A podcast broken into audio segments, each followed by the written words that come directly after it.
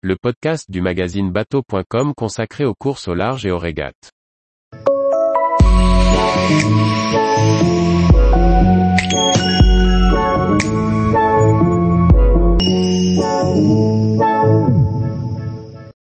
IMOCA, le point sur les mises à l'eau des nouveaux bateaux. Par Chloé Tortera. Le départ de la route du Rhum approchant, nombreuses ont été les mises à l'eau des nouveaux IMOCA, dont la construction a été lancée après le Vendée Globe 2021. Ce ne sont pas moins de 15 nouveaux bateaux qui seront lancés avant le prochain tour du monde en solitaire. L'occasion de faire le point sur les nombreuses mises à l'eau de juillet 2022. Kevin Escoffier et le team PRB ont mis à l'eau en mai 2022 le premier IMOCA de dernière génération.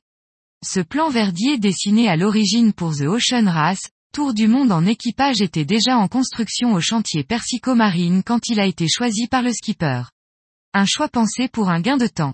Transformé pour le solitaire, le nouveau PRB est un bateau polyvalent et se dote d'une étrave volumineuse sur l'avant, nouvelle tendance sur le circuit IMOCA.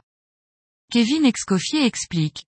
Contrairement aux IMOCA ancienne génération qui présentent une forme pointue, le parti pris architectural est aujourd'hui d'ajouter du volume à l'avant.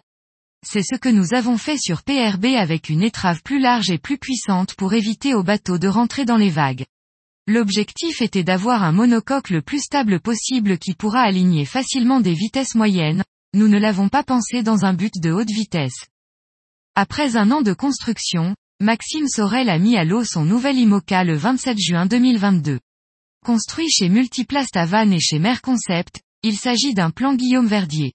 Il dispose de la même carène qu'Apivia 1, dessinée pour Charlie Dalin et repris par Clarisse Crémé après la route du Rhum 2022, mais d'une étrave modifiée et plus spatulée pour mieux passer la mer, notamment dans le Grand Sud.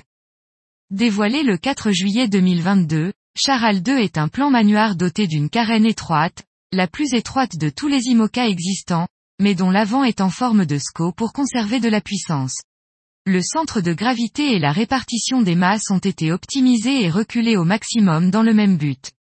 Les foiles dessinées en V sont moins imposants que sur Charalin, rachetés par la Suisse Justine Metro et Teamwork, et les safrans très longs et rapprochés, centrés sur l'arrière ont été conçus pour rendre le bateau le plus rapide possible. L'aérodynamisme a été largement travaillé pour favoriser l'écoulement de l'eau, surface de pont plate, roof minimaliste, redans prononcé. Jérémy Bayou explique. Charal 2 doit être plus facile à mener, quelles que soient les allures et l'état de la mer. L'idée, c'est de réussir à tirer rapidement 100% de son potentiel et surtout de tenir des moyennes élevées dans le temps.